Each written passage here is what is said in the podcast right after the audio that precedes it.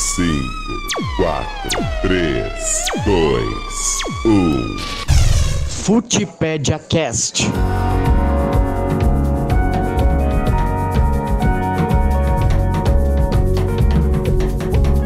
E aí, gente, tudo bem com vocês? Espero que sim, que estejam todos em segurança. Eu sou Ingrid Achiver e estou junto mais uma vez com os meus amigos de bancada para o nosso último episódio da primeira temporada. Que, que vocês estão achando dessa temporada até aqui? Depois deem o seu feedback pra gente. Então, antes de mais nada, eu gostaria de falar que a votação para decisão do estádio do Centro-Oeste foi super apertada e acabou empatada. Então, por isso, nós aqui decidimos contar a história do Serra Dourada. Mas, como vocês também queriam muito Mané Garrincha, vamos produzir um episódio bônus para contar um pouquinho da história do estádio de Brasília. Como de costume, comigo estão Gabriel Ferreira e Rodolfo Simões. E aí galera, muito bom estar aqui. Espero que vocês estejam se cuidando por aí e que fiquem com a gente até o final desse episódio, que inclusive está interessantíssimo. Bom, na última semana o Footpedia Cast bateu 100 downloads no Spotify e gostaríamos muito de agradecer a você, ouvinte, que tem dado essa força incrível pra gente. De coração, muito obrigado. Fala galera, estamos finalizando a primeira temporada. Espero que também todo mundo esteja bem, se cuidando aí. Eu, particularmente, estou bem feliz com o resultado que a gente conseguiu alcançar é, no início desse projeto. Né? O Gabriel falou agora aí do, dos downloads no Spotify, né? ele estava comentando com a gente que a gente já é, atravessou algumas fronteiras, nós né? chegamos em países como a França e a Alemanha, também já passamos em, em, boa parte do país aí, e queria agradecer também a torcida do Coxa aí, que abraçou nosso último episódio aí, falando do Couto, foi bacana demais receber o feedback de vocês, e aí agora a Ingrid começa a história de hoje. Futipédia Cast. Então, gente, vamos começar a nossa história de hoje. O Serra Dourada ele foi pensado a partir do momento em que se percebeu que o estádio Pedro Ludovico Teixeira, nome em homenagem ao fundador da cidade e que hoje é o conhecido Estádio Olímpico, não tinha condições de receber grandes jogos pela pequena capacidade de torcedores. O governador do estado de Goiás na época, o Leonino Caiado, determinou que o diretor-geral da Fundação Estadual de Esportes, o Lamartine Reginaldo da Silva Júnior, começasse a construção de um novo palco esportivo. Não, e foi então, em 1973, que as obras do Serra Dourada tiveram início. O projeto, que era muito inovador na época, foi desenvolvido pelo arquiteto Paulo Mendes da Rocha. Dentre as novidades implantadas na construção do estádio estão os vãos localizados atrás dos dois gols que permitem uma refrigeração natural, diminuindo o calor no local. O Serra ainda se tornou o primeiro estádio a possuir jardins em seu interior. Bom, praticamente depois de dois anos, em 9 de março de 75, o Serra Dourada estava pronto. O principal palco do futebol goiano e da região centro-oeste teve em sua inauguração o jogo entre duas seleções. A seleção goiana, com nomes como Lincoln, Macalé Matinha, enfrentou a seleção de Portugal. O jogo terminou com a virada da equipe brasileira por 2 a 1. O primeiro gol no estádio foi marcado por Otávio, de Portugal, o primeiro gol brasileiro foi de Lincoln. Um detalhe interessante é que na comemoração o jogador olhou para as tribunas onde estava o Rei Pelé. Destaque também para o público de mais de 76 mil pessoas presentes nessa partida. O maior público da história do estádio, entretanto, é de um outro amistoso. Dessa vez, entre a seleção goiana e a seleção brasileira, em 1978, antes da Copa do Mundo na Argentina. O Brasil venceu por 3 a 1 diante, gente, de incríveis 77.790 torcedores. Muita gente, né? E a capacidade original do Serra Dourada seria de cerca de 75 mil espectadores, mas na prática quase 80 mil pessoas já estiveram em um único jogo. Atualmente, o estádio pode receber pouco mais de 42 mil torcedores, atendendo determinações da FIFA de segurança e conforto. Outro fator muito curioso né, são as dimensões do gramado. Inicialmente era de 118 por 80 metros, depois passou de 110 por 75 as maiores dimensões do país. Né? Hoje em dia, por regulamentação da CBF, padronizou os campos, as medidas são de 105 por 68. Essa questão aí do, do, do tamanho do, do campo aí foi, era algo que gerava muita revolta em algumas equipes quando é, iriam enfrentar o, o Goiás no, no, Serra Dourada. Era impressionante como, principalmente quem é, pegava o Goiás no final de tarde ali, né, no verão e tudo, realmente era complicado jogar lá em Goiânia. Era 40 graus e uma dimensão muito maior do que a grande parte dos estádios, né? Exatamente, Rodolfo. E o estádio Serra Dourada completou 45 anos em 2020 e já recebeu grandes eventos. Mas primeiro vamos falar sobre a identificação dos times goianos com o estádio. A nossa torcida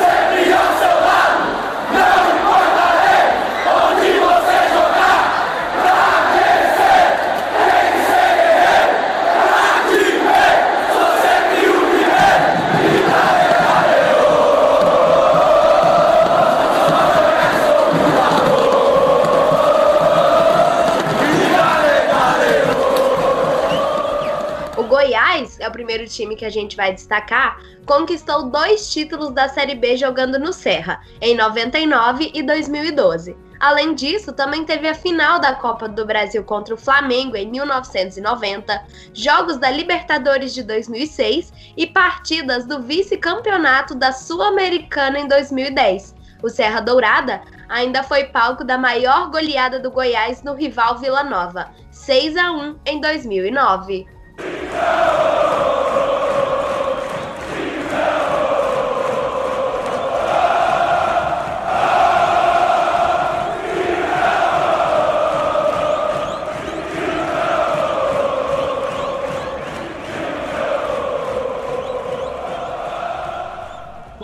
Vila Nova que também tem seus momentos marcantes no estádio, né? Em 2015 foi o campeão da Série C ao vencer o Londrina por 4 a 1. Essa foi a última partida, inclusive, que ultrapassou a presença de 40 mil torcedores no estádio. o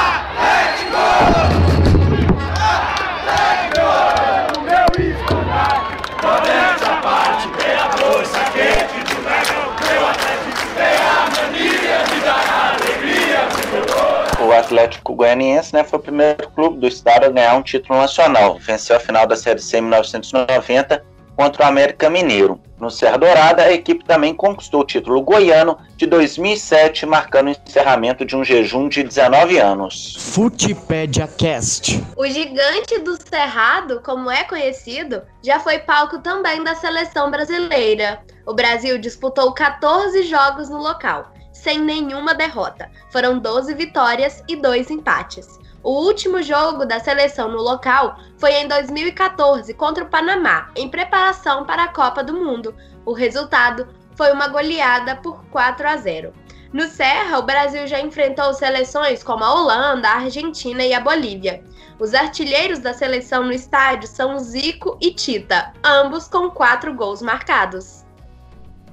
E pelo Serra Dourada já passaram nomes como Pelé, Maradona, Zico, Francesco, Sócrates, Canidia, Rivelino, Neymar, Robin e Van Persie, né? Só nome de peso. Além de craques que jogaram no futebol goiano, como Lincoln, Guilherme, Tuíra, Luvanor, Baltazar, Cacau, Túlio e Fernandão. E ainda dentro dessa, dessa lista aí, o grande artilheiro do estádio é Túlio Maravilha, com 131 gols marcados.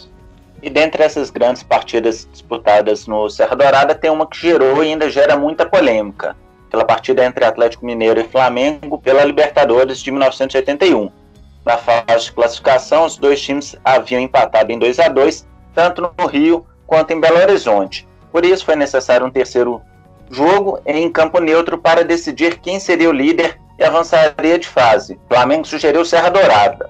A partir daí, o protagonismo não foi o jogo, mas sim a atuação polêmica de José Roberto Wright. O Atlético teve cinco jogadores expulsos: Reinaldo, Éder, Palinha, Chicão e Osmar. Com isso, a partida foi encerrada com 35 minutos e o público de 75 mil pessoas viu o Flamengo ser classificado sem ter jogado. E a gente sabe, né, como que essa história gera polêmica até hoje, né, gente? Sempre volta essa discussão de que quem estava certo naquele jogo, se as expulsões foram corretas, teve invasão de campos, dirigentes do Atlético entraram, virou uma confusão. E outra coisa que eu não me esqueço é como o gramado do Serra Dourada estava, digamos, curioso, né, naquela época. Tinha todos aqueles desenhos, aquelas formas, enfim, exótico, tava exótico mas é uma questão realmente que gera muita polêmica até hoje aí no mundo do futebol, essa discussão da Libertadores de 81. É, inclusive é uma discussão que está sempre em evidência, né? As pessoas sempre relembram, é, sempre que quando, quando as pessoas falam de Libertadores, sempre surge essa discussão e aí o pessoal gosta bastante de falar e realmente foi, foi bastante polêmico e bem discutível, há bastante coisa aí para se falar. Era uma época ali que, na verdade, esse talvez esse confronto tenha ficado marcado, né? Mas durante a década de 80, Flamengo e, e o Atlético tinham as duas melhores equipes do país, era a base. Exatamente. Boa parte Os jogadores faziam parte da, da seleção brasileira, então é, acho que hoje quem, a garotada mais jovem, talvez é, não tenha a noção, a noção né, a dimensão é, do que foi esse, esses confrontos lá no passado e, e não tenham a real dimensão dessa rivalidade inter, interestadual, que na minha modesta opinião é a maior do país. Olha, ousado, hein? E se eu não me engano, você tá falando isso dessa década de 80 aí, Rodolfo? Se eu não me engano, no ano anterior eles tinham disputado o Campeonato Brasileiro, o Flamengo tinha sido campeão. Em 80. Sim, sim, exatamente. Então era, era uma das grandes rivalidades mesmo do país aí é, Atlético e Flamengo. Não, eu lembro, que, eu lembro que a final de 80, como a Ingrid falou, foi até aquele gol do Nunes, que ele fez um gol assim na, na lateral, sabe, quase sem ângulo. Foi 3 a 2 é. se eu não me engano, né? É, foi 3 a 2 mas foi outro jogo também marcado com arbitragem polêmica. depois do Atlético ter empatado com o Reinaldo, o, o árbitro lá, o Aragão, inventou um impedimento do Palinho antes, assim, tava ele é o goleiro, bem no estilo Diego Souza versus Cássio. Então, é, é, também foi um jogo aí, e, e, obviamente numa escala muito menor do que a do, do Serra Dourada, mas também teve polêmica. Futipédia Cast. Bom, gente, a nossa história, né, não acaba por aí. A história do Serra Dourada, né? Você sabia que foi lá que o Wendel Lira marcou o gol que ganhou o prêmio Puskas de 2015? So, FIFA Puskas Award goes to Wendell Lira.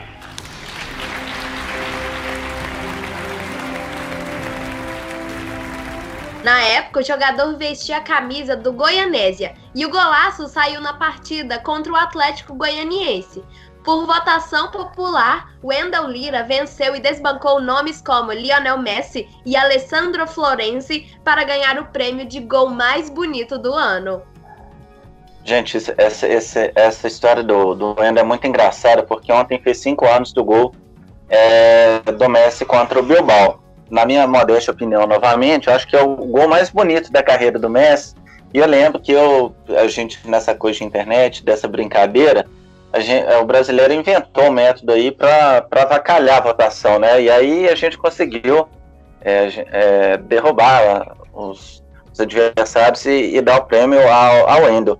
Mas eu confesso que hoje eu tenho arrependimento, viu, de, de ter participado dessa, dessa mas, eu acho que, mas eu acho que. Eu acho que assim, é, é um bom argumento, mas eu acho que a questão é, é, é, por exemplo, o Messi, ele, ele é marcado por grandes gols ao longo da carreira. O Messi é um gênio, é um jogador assim de outro, de outro planeta. O Wendel Lira, não. Então, assim, para ser sincero, e aí, para ele chegar nesse, nesse, nesse, nesse patamar, né, para concorrer com esses craques, ele merecia levar, porque tam, também depois ele virou jogador de jogador profissional de, de games, né, de videogame, e com uma carreira bem interessante até, é, bem respeitado. E, mas assim, merecia ganhar, gente. Nunca mais ele, ele ia chegar lá. Com todo respeito ao Wendel Lira. Mas o Messi faz gols assim, brilhantes né, todo, toda semana. Então, assim, merecia ganhar. O brasileiro precisava desse momento de paz, e é isso. Futipédia Cast. Bom, e além de eventos esportivos em seus 45 anos de existência, o Serra Dourada já recebeu outros eventos históricos. Em outubro de 1991, o Papa João Paulo II celebrou uma missa no estacionamento do estádio e reuniu cerca de 150 mil fiéis. Em 2003, 60 mil pessoas se reuniram no Serra para a gravação do show Tributo a Leandro, dupla de Leonardo que faleceu em 1998. E em maio de 2013, um público de 40 mil pessoas pôde presenciar uma noite histórica com o show de Paul McCartney, ex-Beatles. Paul McCartney também que tá em todos, né? Todos os eventos ele tá. Sempre faz show, Serra Dourada, Paulo Pereira ele tocou também, tocou no Morumbi, do Morumbi, eu sei que ele tocou também, então tá aí todos. Então aí, Paul McCartney, você é uma figura carimbada do Footpedia Cast. Footpedia Cast. Bom, conhecemos um pouco aí da história de Serra Dourada, um dos principais palcos do futebol nacional. Como mencionado, em 2020 o estádio completou seus 45 anos. Mas qual será a atual situação do gigante do Cerrado? O estádio está gerando preocupação para os principais clubes de Goiânia, porque necessita de reformas estruturais. O Serra ainda não foi utilizado em 2020.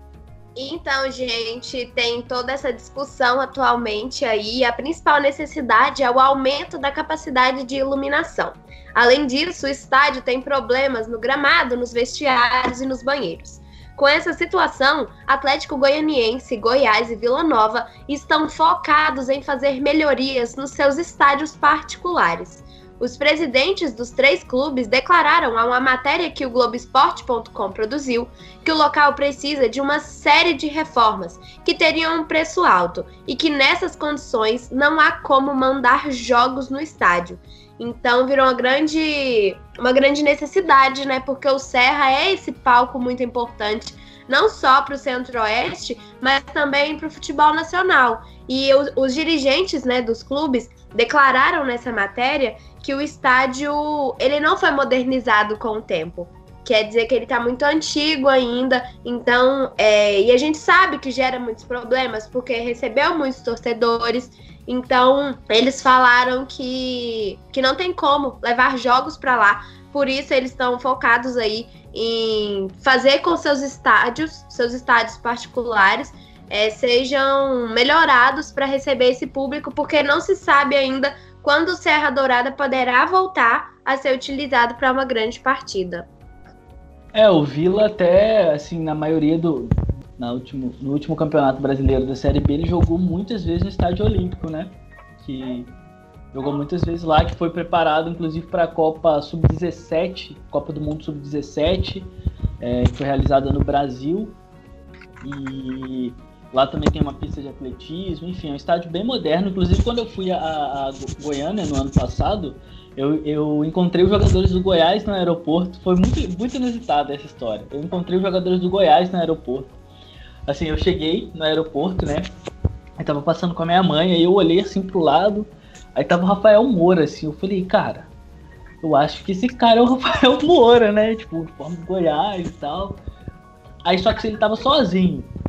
Falei, ah, beleza, vou nem falar nada não. Aí quando eu atravessei esse um aeroporto, aí tava o Michael, o Vaz tomando um cafezinho, o Tadeu, todo mundo. Eu falei, caraca, velho, o time do Goiás. Aí eu pedi, como bom fã de futebol, né, que não pode ver um time, aí fui tirar uma foto com o Tadeu.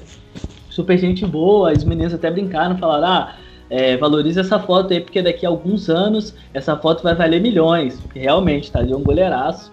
É, fez uma baita campanha na Ferroviária, acho que em 2016 ou 2017, se eu não estiver enganado. Muito bom goleiro. E aí tirei essa foto. E aí depois fui pro hotel e tal, fui participar de um congresso. E aí o, o hotel que eu ficava era do lado do Estádio Olímpico. Do lado mesmo. Só que eu fui, eu fui muito juvenil, muito juvenil. Tinha um jogo, eu cheguei acho que na terça-feira, e aí tinha um jogo à noite do Vila Nova. Eu falei, cara, eu vou assistir a esse jogo. Só que eu não, eu tinha confundido, eu achei que o jogo era quarta. E aí eu cheguei na terça, o jogo era terça. E aí eu falei, ah, beleza, vou assistir esse jogo amanhã. E aí perdi o jogo. Depois Vila Nova foi jogar só em duas semanas no estádio e eu ia embora. E o Goiás não jogava em casa naquela semana. Então eu não fui nem no Serra Dourada, nem no Estádio Olímpico. Então fica aí a minha indignação comigo mesmo. Eu acho que o Atlético o Atlético Goianiense também tem o hábito de, de mandar as suas partidas é, no Estádio Olímpico. Você falou aí do, Sim, do sim. Rafael Moura. É, as memórias que eu tenho de Serra Dourada, quase todas elas são do Goiás, né? Um clube que viveu bons momentos ali no início dos anos 2000. Revelou muita gente boa, né? Danilo, e Danilo, é, o Dimba também. O Goiás era fantástico no início dos anos 2000. Revelou muita gente boa E mesmo. Arley, né? O Arley também. Vocês lembram do É. goleiro Arley? Lembra?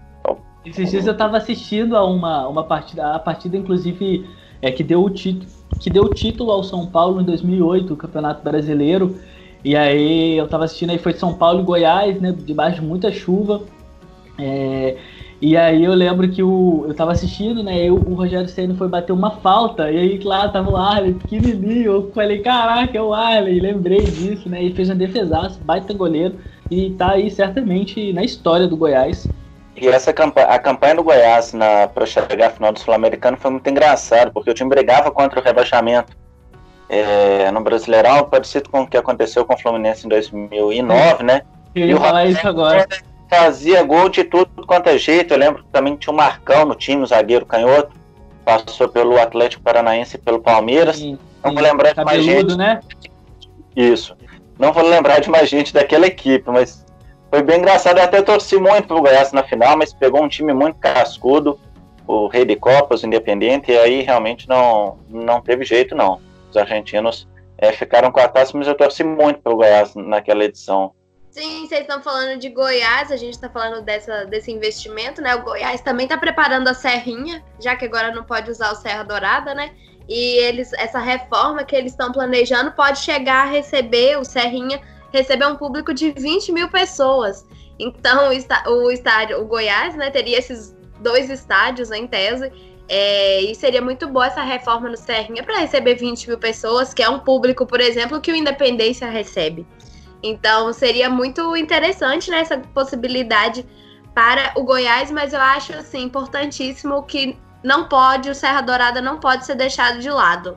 Com essas melhorias né, nos, na- nos estádios particulares, mesmo assim, o Serra Dourada ele é um templo aí do futebol brasileiro, então ele não pode cair aí no esquecimento e ficar ainda mais desgastado e em más condições. Então, é, não sei se vai ficar para os governantes do governo federal ou do governo estadual, mas acho que todos tinham que se unir aí para fazer, indo fazer essas reformas no Serra Dourada para ele não cair no esqueci... não cair no esquecimento, né? Para ele não ficar abandonado, porque esquecido ele não vai ser com todas essas histórias que ele tem.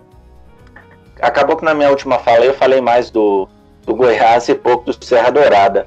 Ontem no site Sagres Online é, saiu uma, uma reportagem com o Hudson Guerra, que é o superintendente de segurança e infraestrutura da Secretaria de Esportes de Goiás. Né?